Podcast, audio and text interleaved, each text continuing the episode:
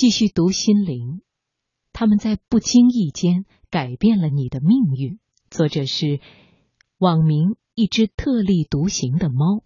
很多人说我有个性、有勇气、有胆量，可是回想起来，小时候我不是这样的小孩。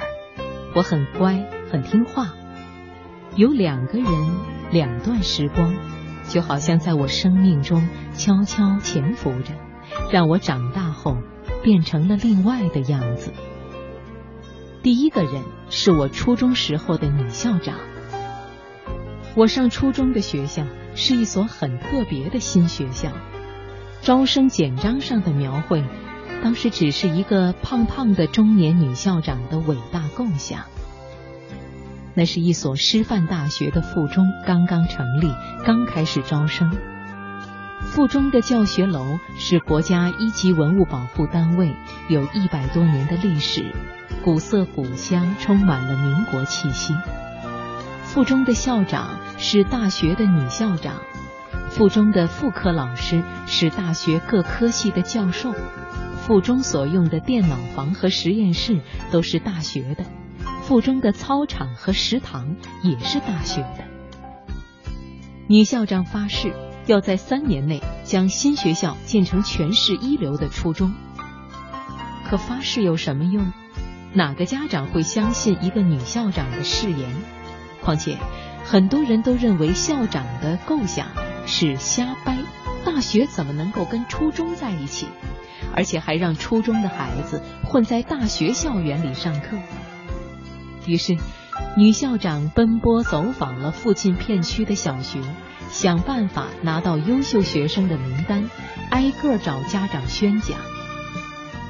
校长看到我得过的所有荣誉证书，便信誓旦旦地告诉我妈要定了我。于是。我那标新立异的爸妈就想办法让学校删掉了我原来准备去的最好的学校，转而让我走进这所还在构想中的学校。三年的初中时光，我就在这栋古色古香的教学楼里度过。楼道里铺着红地毯，剧组常常来借景拍戏，语数外聘请全市最好的老师。教政史地的都是大学教授，高级漂亮的大学机房，高科技的大学实验室，高大上的图书馆和自习室，构成了我对初中的全部回忆。我总记得那个有一百多年历史的教学楼，哥特式建筑中总有些狭窄的暗道，只容一个人通过的楼梯间，神秘的三楼永远锁着门。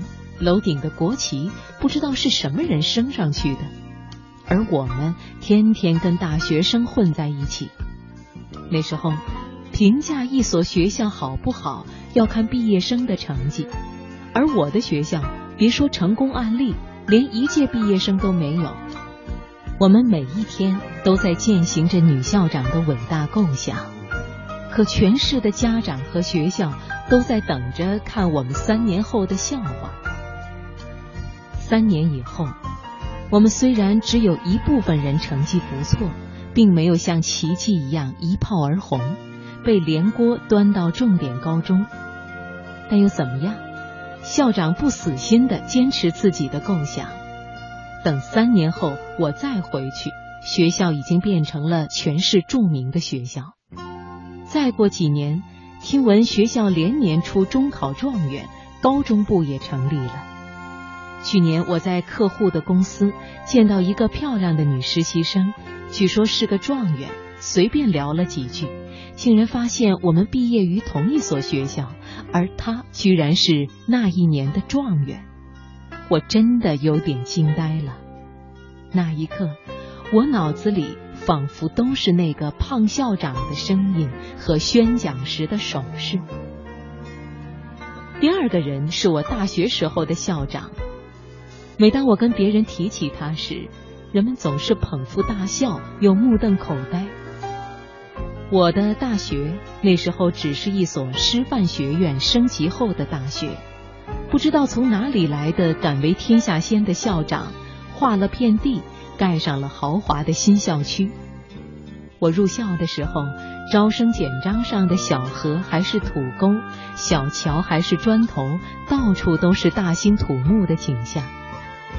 这位校长也有伟大构想，但可能是不知道从何干起，于是跑到国外常春藤盟校参观学习。学习归来，便开始进行改革，比如大学宿舍楼不分男女，男生一层，女生一层，交叉着来。与国内名校联合，把自己学校的优秀学生在大三时输送到名校等等。我就是那个时候被送到了北大。